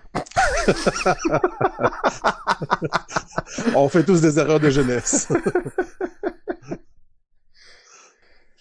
Euh, qu'est-ce que j'aurais, qu'est-ce que je me dirais? Euh, Bah sincèrement, j'en sais rien. Euh, Peut-être d'avoir un peu plus confiance dans les propositions que je peux faire. Voilà. En résumant, c'est ça. Mais bon, ça c'est un peu normal hein. quand on commence dans un domaine. Euh, on a tendance à supposer que ce qu'on propose euh, n'est pas forcément valable, pas forcément intéressant. Donc, faut pas hésiter à faire des propositions, même si elles semblent un peu stupides. Il y a toujours quelque chose à en tirer, hein, en général. Donc, c'est peut-être ça que je dirais. Et, ton, et confiance en toi, mon gars. Ah, ça c'est bien. J'aime ça, j'aime ça. Et confiance en toi. Parce qu'effectivement, on a une petite communauté d'auteurs au Québec qui, euh, qui grandit de plus en plus. Vraiment, dans la dernière année, ça l'a explosé. Euh, et je, me tue à leur répéter justement de d'essayer de foncer, d'avoir confiance en ce qu'ils font. Euh, et et c'est très difficile pour les jeunes auteurs parce qu'ils se sentent un peu intimidés par les jeux qui sont sur le marché, par les auteurs qui sont déjà établis. Donc, c'est c'est difficile pour eux de, de, de faire leur place dans le, dans le milieu. Oui, ça, je comprends que ce soit difficile. ouais. Effectivement, c'est de plus en plus dur, hein, parce que pareil, quand on a commencé, on n'était quand même pas si nombreux que ça. Le marché n'était pas énorme, hein, mais euh, bon, euh, les propositions d'auteurs étaient pas non plus tellement grandes. Maintenant, la concurrence est quand même vraiment très, très, très rude. hein. C'est vraiment compliqué pour un nouveau jeu de s'imposer. hein. Au bout de trois mois, s'il ne fonctionne pas, euh, c'est mort. Ben, c'était effectivement un peu ma, question, sans rentrer trop dans le détail, mais ça fait un bout de temps que dans, t'es dans le domaine, justement, plus de 20 ans que, tu côtoies l'industrie du jeu. Euh, ça fait justement 20 ans cette année que Loup-Garou est sorti. Si tu pouvais comme déterminer un gros changement qui est arrivé dans l'industrie, tu, le- tu le verrais sous quel angle, justement? Euh, la popularité du jeu de société, voilà, qui est vraiment devenu quelque chose euh, qui est sorti du domaine de l'enfance pour euh, Hmm. atteindre euh, les couches les plus diverses et oublier un peu le mépris qui était associé au principe du jeu de société. On va dire que c'est un peu un parallèle avec la bande dessinée, hein, avec euh, 40 ans de retard, hein, mais euh, mais je pense que c'est ça le, le grand changement qui a été fait. Et en parallèle avec les jeux vidéo d'ailleurs, hein, qui nous ont pas Ouais. concurrencés. Ah, t'as une belle, ana- belle ana- analogie, j'aime bien euh, la, la comparaison justement de sortir, de penser que les jeux c'est plus un truc pour les, les enfants, mais c'est bien pour tout le monde. Il y a des jeux pour les enfants, il y a des jeux pour les adultes. C'est la démocratisation de la culture geek euh, qui a aidé beaucoup dans les dernières années. là. Ouais, c'est vrai, c'est vrai, c'est vrai. Et je me rappelle hein, quand j'étais encore euh, salarié dans une boîte où je faisais de la PAO, que j'expliquais que je passais tous mes jeudis et tous mes vendredis à jouer aux jeux de société. euh, la, la patronne me disait mais euh, ça sert à rien. Mais c'est ça le truc. Elle avait totalement raison, hein, malgré tout. Elle pensait faire une sorte de d'analyse euh, dévalorisante, mais au contraire, elle a tout à fait compris le principe du jeu. Oui, ça sert à- ça sert à- attention. Dans les faits, ça sert à quelque chose, mais faut pas que ce soit l'objectif de l'auteur de jeu de dire que ça sert à quelque chose, parce que là, on tombe dans les jeux éducatifs et c'est vraiment notre domaine. Ouais, ouais, ça, on pourrait justement parler longtemps des jeux éducatifs. C'est un sujet qu'on a attaqué quelques fois ici, puis euh, ça sera, ça sera pour une autre conversation. Mais effectivement, le jeu euh, a, a comme but d'être jeu. Bon, c'est sûr que de procurer du plaisir est probablement l'objectif de base des jeux, mais au-delà de ça, euh, il devrait pas avoir grand-chose d'autre. Je peux faire une analogie si j'ai deux secondes? Ben oui, absolument. La différence entre ce qui est jeu et ce qui est pas jeu, euh, pour moi, il y a un exemple vraiment facile à comprendre, c'est le poker. Le poker, quand tu joues entre amis, c'est un jeu, voilà. Mais quand tu gagnes ta vie avec le poker, ben c'est plus un jeu.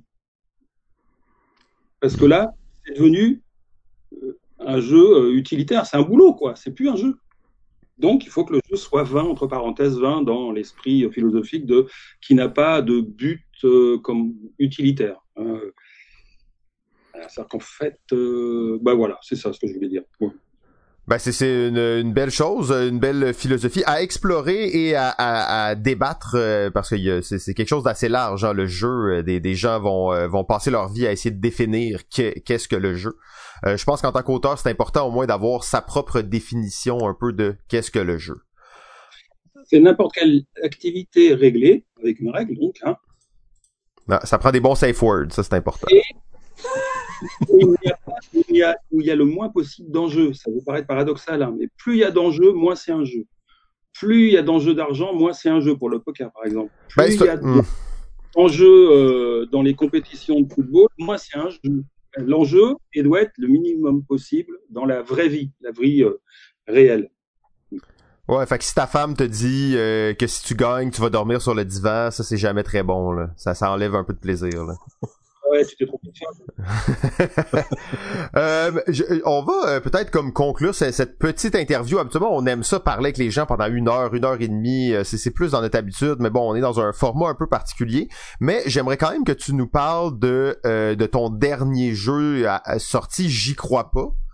De plus en plus, on voit des des des influenceurs, des médias indépendants du jeu de société qui euh, font des vidéos de eux en train de jouer à J'y crois pas. Donc c'est en train de devenir quand même un, un- une espèce de, de petit phénomène euh, de jeu. Donc, tu veux peut-être nous le décrire un petit peu et euh, exciter les gens par rapport à ça.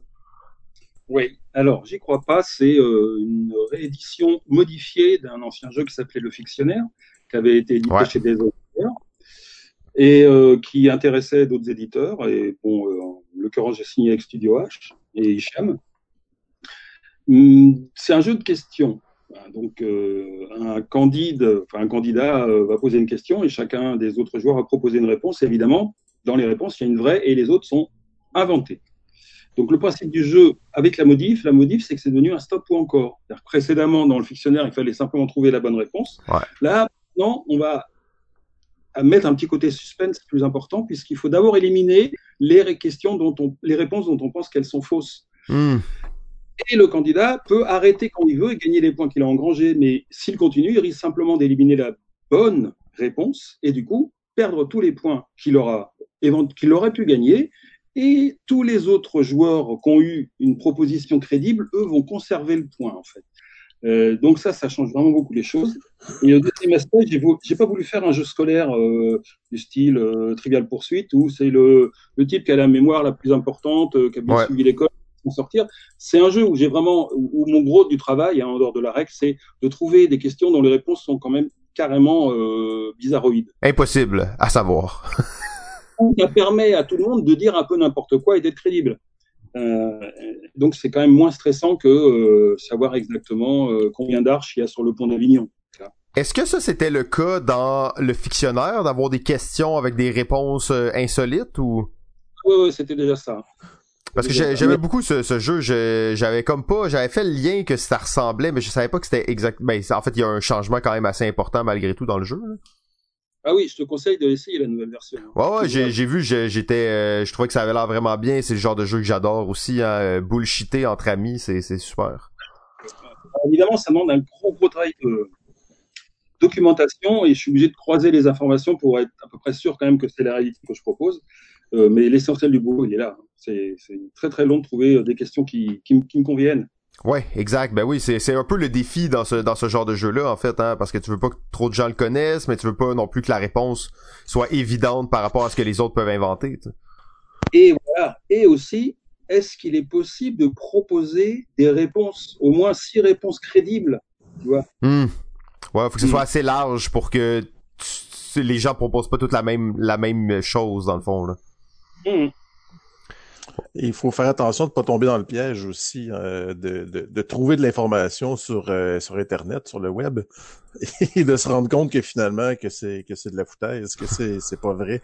Il y a certaines euh, certaines compagnies de jeux qui ont trouvé des informations qui pensaient véridiques en ligne et ça s'est retrouvé dans des dans le jeu directement et c'était complètement erroné. Donc il y a toujours ce piège-là.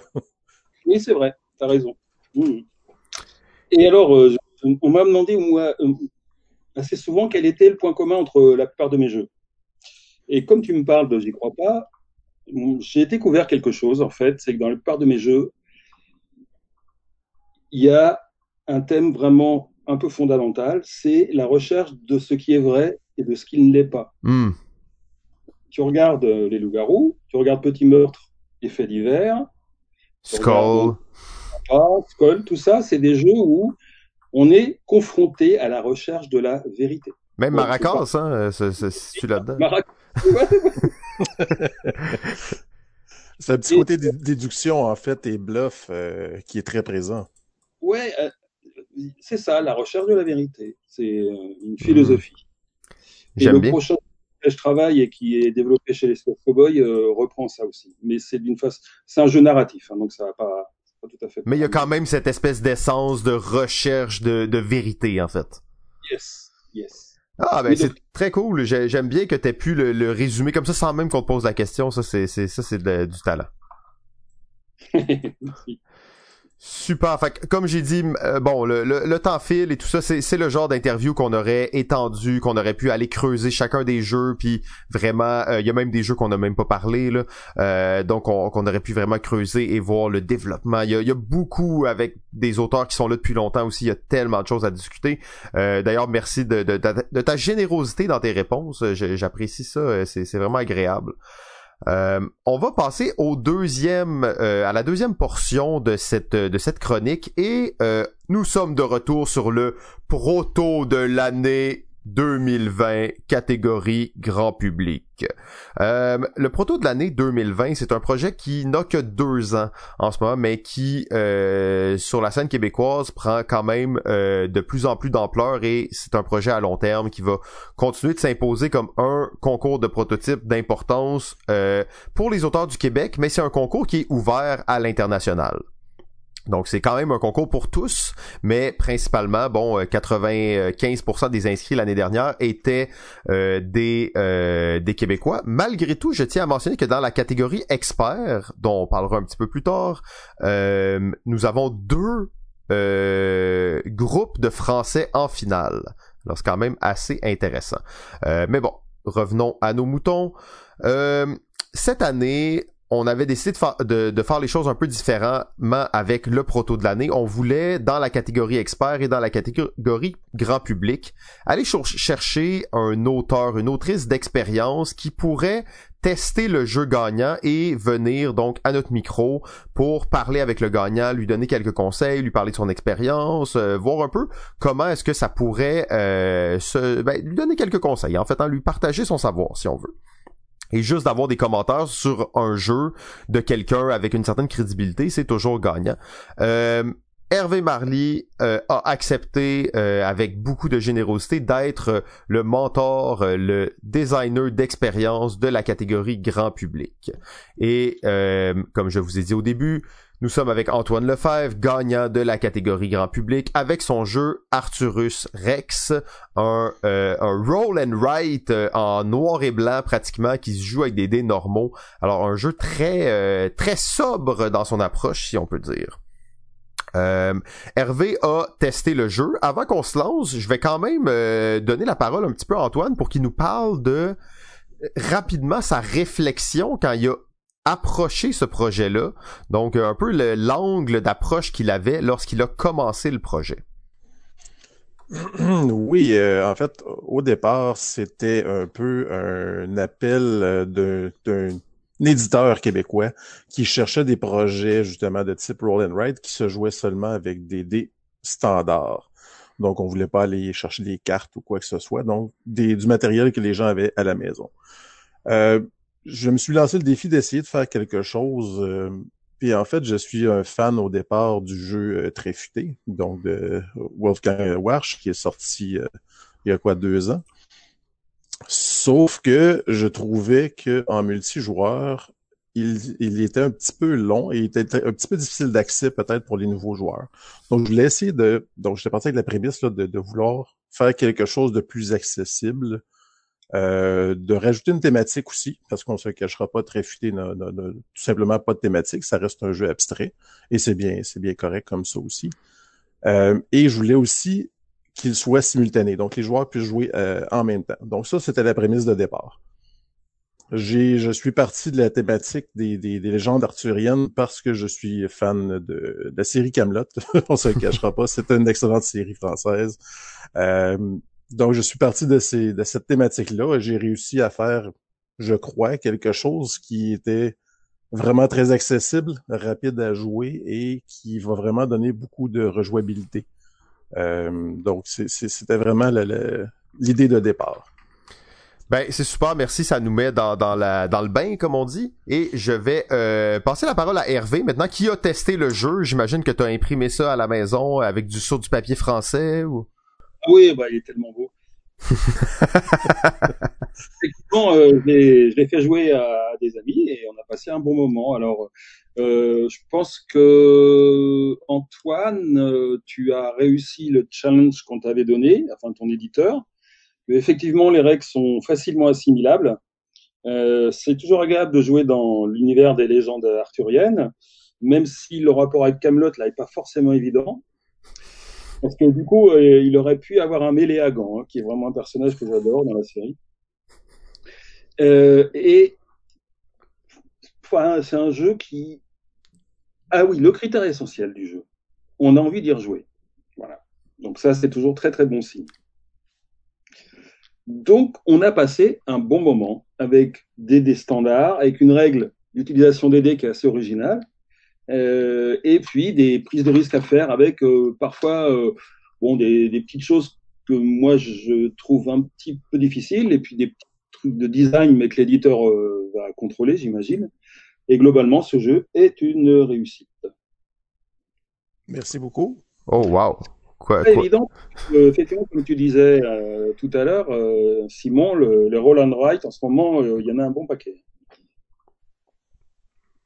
Effectivement, c'est une mode. En fait, on pourrait dire, je, parlais avec des, amis auteurs il y a quelques jours et on en est venu à la conclusion pratiquement que le roll and write avait maintenant n'était plus une mode, mais bien une nouvelle mécanique de jeu qu'on va retrouver par-ci, là, chaque année, il va y en avoir un certain nombre de roll and ride. C'est maintenant une catégorie euh, de jeux qu'on va retrouver année après année. Oui, tout à fait. C'est devenu une catégorie, mais hum, je pense que maintenant, il y a un petit euh, travers qui est en train de se développer sur le roll and write en faisant des jeux un petit peu trop compliqués, à mon avis. Hmm. On a voulu les rendre, je sais pas, euh, plus intelligents peut-être. Euh, alors que le principe de Roland White, c'est bien d'essayer de rester euh, sur des choses assez simples et accessibles. On reste pas deux heures à, à, tracer des traits ou à cocher des cases, à faire des choses. Non, c'est bien le Rex Arturus. Rex, Arturus, euh, pour ça est vraiment bien dans la ligne de ce que j'aime. Super, ouais, ben c'est effectivement un jeu pas très long, assez accessible, euh, euh, selon moi tout pour plaire. Une de ses forces, et tu pourras peut-être me confirmer ou infirmer la chose que, que moi j'avais trouvé en jouant, c'était euh, le fait que c'est très serré hein, les décisions à prendre. C'est un jeu, on va dire, qui est tight, qui est étroit, qui est euh, chaque chose que tu places est assez euh, cruciale. Et à la fin de la partie, tu te rends compte que les scores sont assez similaires si tu as fait une bonne partie ou une moins bonne partie, même si tu as joué dans des sections différentes. Oui, oui, c'est vrai les scores été assez serrés, ce qui prouve aussi que le jeu est bien équilibré et qu'il relativise l'effet euh, chaotique des dés. C'est la gestion effectivement de la statistique et des, probabilités, c'est quelque chose qui est un peu difficile à gérer lorsqu'on fait euh, un jeu avec seulement des dés. Donc, qui vont dicter 100% la, partie. Et c'est, en fait, c'est avec cette idée-là en tête aussi que j'ai euh, je, voulais en fait que les joueurs n'aient pas nécessairement les mêmes dés. Parce que mhm. je trouve ça dommage que lorsqu'on joue euh, simultanément, euh, que les joueurs aient tous les mêmes dés, parce que souvent les plateaux vont finir par se ressembler. Donc, ce que je préférais, moi, c'est que les joueurs aient des dés sensiblement les mêmes, mais pas exactement les mêmes. D'où l'idée d'avoir un dé qui va être euh, retiré et donné à Merlin systématiquement à chaque tour. Donc, les joueurs se retrouvent à avoir environ le trois quarts les mêmes dés que les autres joueurs. Donc, ça va faire des plateaux distincts et ça va un petit peu mitiger le hasard aussi euh, des gros dés ou des dés versus les petits, euh, les petits résultats. Mmh, je suis d'accord, c'était une bonne, une bonne chose. Beau travail. Euh, merci beaucoup. Ben, Venant de toi, c'est un très beau compliment.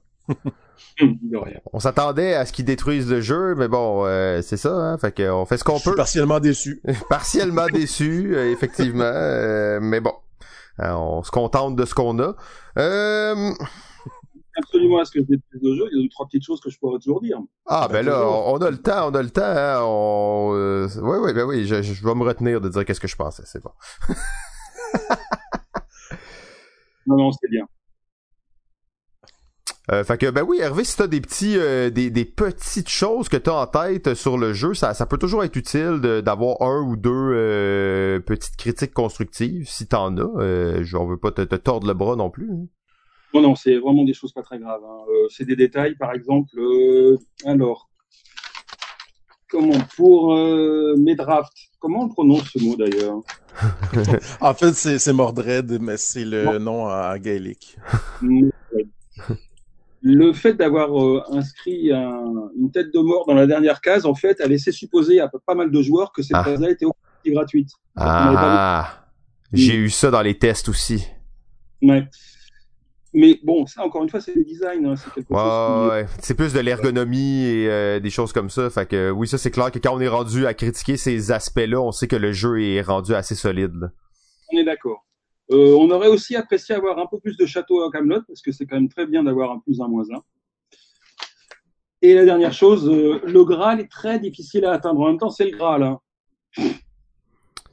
Ouais, euh, c'est le Graal, effectivement. D'ailleurs, dans la version, et là, je, je veux pas trop prendre la, la place, mais dans la version que vous avez testée, qui est une version légèrement antérieure à celle qui existe maintenant, euh, le Graal vaut plus de points maintenant même. Ah ben, c'est une bonne chose. Fait qu'il est peut-être, il est aussi dur à atteindre, mais il vaut plus de points. Hmm.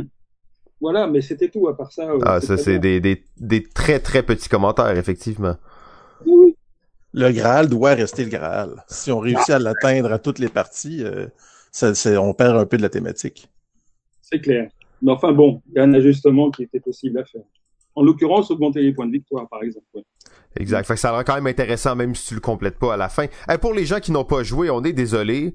Euh, je, je, je passe tout de suite. À, euh, je prends la balle au bon et euh, je, je vous annonce. Ben justement, on a parlé un petit peu tantôt. Euh, Arcturus Rex, euh, le jeu gagnant du proto de l'année 2020, sera disponible dans le prochain jeu de Locomuse Studio, le jeu des papiers, une compilation de roll and write québécois euh, se jouant tout avec des dés standards sur des feuilles 8,5 11. Alors euh, restez alerte sur, sur ce projet-là parce que je pense que ça va être intéressant. Puis euh, ben Rex sera euh, l'un des chevals de bataille principal de ce prochain jeu. C'est avec grand plaisir, en fait, que je fais affaire avec Locomuse. Une belle, une belle gang, sérieusement, très agréable de travailler avec eux. Ben, c'est toujours apprécié les bons commentaires comme ça. Euh, ça, ça fait pas mal le tour euh, de, de cette euh, de ce segment, on va appeler ça comme ça parce que c'était pas un épisode, c'était un segment euh, avec bon notre mentor, auteur d'expérience Hervé Marly d'un côté et euh, gagnant du proto de l'année Antoine Lefebvre de l'autre. Euh, messieurs, je vous remercie les deux euh, très chaleureusement là, d'avoir participé à, à, à cette expérience-là. Euh, oui, à l'enregistrement, mais aussi au proto de l'année 2020, euh, qui est quand même euh, assez important pour moi. Là. Ce Mais- fut un plaisir, en fait, euh, Simon. Et merci beaucoup de l'invitation. Et tu peux me réinviter euh, quand tu veux. Tout à fait, merci. Et par l'occasion, euh, par le truchement de Ludo Québec, je voudrais remercier tous ceux qui organisent des festivals, que ce Hmm. soit en France ou à l'étranger, enfin à l'étranger pour la France, hein. Euh, donc le Québec, qui est pas à l'étranger quasiment, Euh, et tous, tous, tous les bénévoles, Ah. tous les bénévoles du monde entier qui font un travail super, euh, un travail de personnes passionnées qui font euh, sur leur temps euh, libre tout, tout ça, c'est quelque chose de très très important pour le monde du jeu, hein, parce que ça le fait vivre auprès du public. Et merci, merci, merci, merci beaucoup. Euh, ben c'est un beau message effectivement. On oublie souvent que cette industrie-là, euh, il y a des gens qui en vivent, mais la plupart des gens qui l'alimentent et tout ça sont des euh, bénévoles, surtout dans le cadre des événements, des concours. Euh, c'est de la passion pure qui pousse ces choses-là de l'avant. Donc euh, effectivement, euh, je- je- j'ai beau beau remerciement. Euh, Hervé, j'espère qu'on aura la chance de te réinviter pour un épisode complet sur toi et sur tous tes secrets. Euh, donc, on, on se, on se reprend pour, euh, ben, peut-être pour le proto de l'année l'année prochaine, ou sinon pour une autre occasion. Antoine, euh, il aura été, dé- ça a déjà été convenu que quand tu seras une sommité en termes d'auteur de jeu, nous allons t'inviter officiellement pour, pour ça. On a d'ailleurs une date en 2024 Euh, si tu peux réserver ça, ça serait le 26 mars. En tout cas, euh, je te Oh, réécris. J'ai mon plombier qui va passer. dans Ah, ah, ah, désolé. Donc, euh, ben, on, va, on va trouver une autre date, là, quelque part en juin. Euh, Et du coup, Antoine, il pourra devenir mon mentor. Ben oui, peut-être, c'est vrai. Ça, c'est c'est toujours intéressant quand on recevra Maracas pour le proto de l'année. euh, de- Non, je- je- Aucune pression, aucune pression. Euh, ben non, ben c'est ça, mais j'aime bien voir ce, ce pont se tisser entre euh, le- la France et le Québec. De toute façon, c'est un pont euh, euh, qui est euh, qui est euh, voué à, à continuer de, de se renforcer, bien entendu, par l'importance de la langue, mais les collaborations intercontinentales, dès que ça sera possible, j'ai tellement hâte d'aller à Cannes. Cette année, j'étais supposé être à Cannes pour la première fois, et malheureusement, je suis pas allé. Écoute, on donne rendez-vous pour l'année prochaine. Ah, là, je, je mets ça dans mon calendrier. Ah non, ça tombe en même temps que le plombier d'Antoine, malheureusement. euh, euh, ben, encore une fois, messieurs, merci beaucoup et euh, je vous souhaite une très bonne journée et euh, ben, à la prochaine. Merci beaucoup. Merci, au revoir. Merci. Ah ben messieurs, c'est sûr qu'on va recevoir Hervé Marly, je pense. J'espère qu'il va nous parler de Maracas. Ouais, c'est vrai, il a fait ça aussi. ouais. Oui, oui, ben oui, Maracas, euh, c'est ça, exact. J'ai bien hâte de l'essayer. Sérieusement, ça c'est le genre de jeu que, ça c'est le genre de jeu qu'il pourrait avoir dans, dans la, la salle de Zendor au Diable, puis on finit une soirée bien arrosée avec un tournoi de Maracas, là. À 5 heures du matin. Effectivement. À 5 heures du matin, je pense qu'il est un peu tôt, mais oui, euh, c'est, c'est, c'est le genre de truc euh, très possible de faire. Super, fait que, ben, Ouais. Très cool. c'est, euh, c'est, c'est la fin de, de l'épisode 8. La fin de l'épisode 8. Ouais, déjà. Euh, la seule chose que je vais vous dire, pour ceux qui sont encore parmi nous, ceux et celles qui sont encore parmi nous, je vais vous faire ma promesse. Je vous avais dit qu'on allait avoir les invités du BBB Beach Party, balado ludique, 11 avril. Si vous écoutez ça, c'est que vous êtes vraiment un vrai fan, puis vous l'écoutez à la bonne date, parce que la plupart des gens écoutent ça, puis c'est déjà passé. Mais je vous les nomme rapidement. Pour les autres, faites stop, l'épisode est terminé. On se revoit la semaine prochaine. Alors, nous allons recevoir euh, le jeune prodige Thomas Dagenet l'Espérance. Bien hâte de voir comment le confinement aura affecté sa vie d'auteur. Ensuite, nous allons recevoir euh, la fabuleuse Elsa de Ludipsy, euh, qui va nous parler en fait de, ta- de sa rétrospective annuelle parce que ça va faire un an qu'elle a commencé euh, Hmm, nice. sa, sa carrière de média indépendant, Elsa.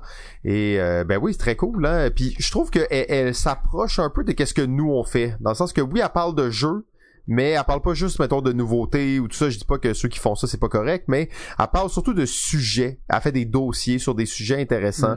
Donc, euh, bien hâte de voir euh, justement comment ça se passe son année. Elle a été très active, hein, faut, Oui, puis c'est le fun de voir euh, parce que c'est c'est aussi dans le domaine de, la psychologie, hein, donc on est Exact. on est un peu euh, ailleurs de ce qui se fait euh, comme analyse, donc très différent de nous euh, pour par langue, mais en réalité c'est c'est toujours très Ouais. pertinent, intéressant. Ces sujets a été super actif pendant Montréal Joue aussi, donc euh, Exact. il y a toutes ces vidéos disponibles si ça vous intéresse.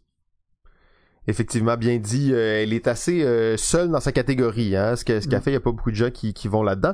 On va recevoir, bien entendu, le seul et unique ludologue du Québec, Sylvain A. Trottier, responsable des jeux chez Protégez-vous et co-créateur de l'agence Friedman. Je sais pas de quoi il va nous parler, mais on va le recevoir. Euh, ensuite, on va recevoir Steve. Steve du Temple du Meeple, invité à Toujours cool de recevoir Steve. D'ailleurs, là, il a dit qu'il était, il était moins stiff qu'avant. là. Il était rendu plus relax au micro. On pouvait l'interrompre dans ses chroniques, puis ça allait pas causer de problème. Fait que les gars, on va se, on va se gâter, ok? On l'interrompt à chaque phrase, ok? Parfait. Euh, ensuite, on va recevoir le statisticien du jeu, Brian Burgon, Oh, ben, ça qui a roulé, il a roulé son algorithme en 2020 Ben sur. BGG euh, pour essayer d'aller retirer quelques statistiques. Vous allez voir que 2020 est pas l'année que les gens avaient prédit. Bon, bien entendu, quand le COVID était lancé, on avait prédit autre chose, mais avant le COVID, on avait prédit la plus grosse année de jeu et tout ça. Euh, on va voir qu'est-ce qui va nous arriver avec ça. Ça va être assez intéressant. Hmm. Euh, ensuite, on va recevoir Julien Avey. Julien Avey, il a parti sa compagnie de jeu dans, Dans son sous-sol. Ça s'appelle Dans mon sous-sol, sa compagnie, je pense, et il fabrique des jeux dans son sous-sol. Euh, donc on a bien hâte de voir ça. D'ailleurs, il m'a envoyé des photos, petit teaser, je sais même pas si j'ai le droit de parler de ça, mais il a fabriqué des décors, c'est un, ébéniste hein, de, formation, et il a fabriqué des décors pour Triton Noir, pour le jeu Brotherhood of Venice, je crois. Euh, pour des photos avec les figurines pour la sortie officielle du jeu. Donc, il a fabriqué des décors. Fait que ça, c'est quand on parle d'artisans du jeu là, et à quel point l'industrie se développe, on est rendu là. là. Des gens engagent d'autres personnes pour fabriquer des décors pour la sortie d'un jeu. Ça commence à être assez euh, assez niche et intéressant. Et en dernière heure, là, je les ai pas dit dans l'ordre, en fait, j'ai juste dit ça de même. Mais bien entendu, on ne pouvait pas faire sans recevoir euh, le parasite du jeu en chef, euh, le gars le plus sympa de l'industrie, Vincent Tatao euh, de l'école du jeu. Bien hâte de voir qu'est-ce qu'il va nous dire. D'après moi, il se peut plus. D'après moi, il se peut plus. Il veut jouer à des jeux. Il doit doit plus être en place, il doit, il doit capoter. là. Ouais, il m'écrit des courriels chaque jour. Hey, t'as-tu vu tel jeu? T'as-tu vu telle affaire? On joue à ça, ok, on joue à ça. ouais, ouais, ouais, c'est bon. Euh, donc j'ai j'ai bien hâte là, de, de, de, de, le recevoir. Ça fait longtemps que je m'en ai de lui. J'ai hâte, longtemps, d'y on parler. doit vous entendre qu'est-ce qu'il y, a qu'il y a de bon à nous dire, là. Ouais, d'ailleurs, je me souviens, il y a un an, alors que la pandémie commençait, le confinement était à peine arrivé, on espérait être déconfiné pour la première semaine d'avril, parce que Vincent Tatar organisait une petite convention ultra privée chez lui, une fin de, se- fin de semaine de jeu intensive qui n'aura malheureusement jamais eu lieu. Sur ce, euh, Ben, sur ça ce, va être le Jeff, ben ouais, ça va être bien le fun. Euh, ça va être très cool. Ça va être chargé. Hein? Ça va être chargé. Bon, du stock. On aura-tu le temps? Va-tu faire couper du monde? Ben, ça va être des épisodes de 400 heures comme d'habitude, là. C'est bon. OK, alors, euh, préparez-vous votre lunch. euh, JF, je te souhaite une très bonne semaine. D'ici là, ben, on se revoit dans quelques jours. Absolument. Ciao, ciao. Puis, euh, ben, Pierre, le mot de la fin? C'est fini.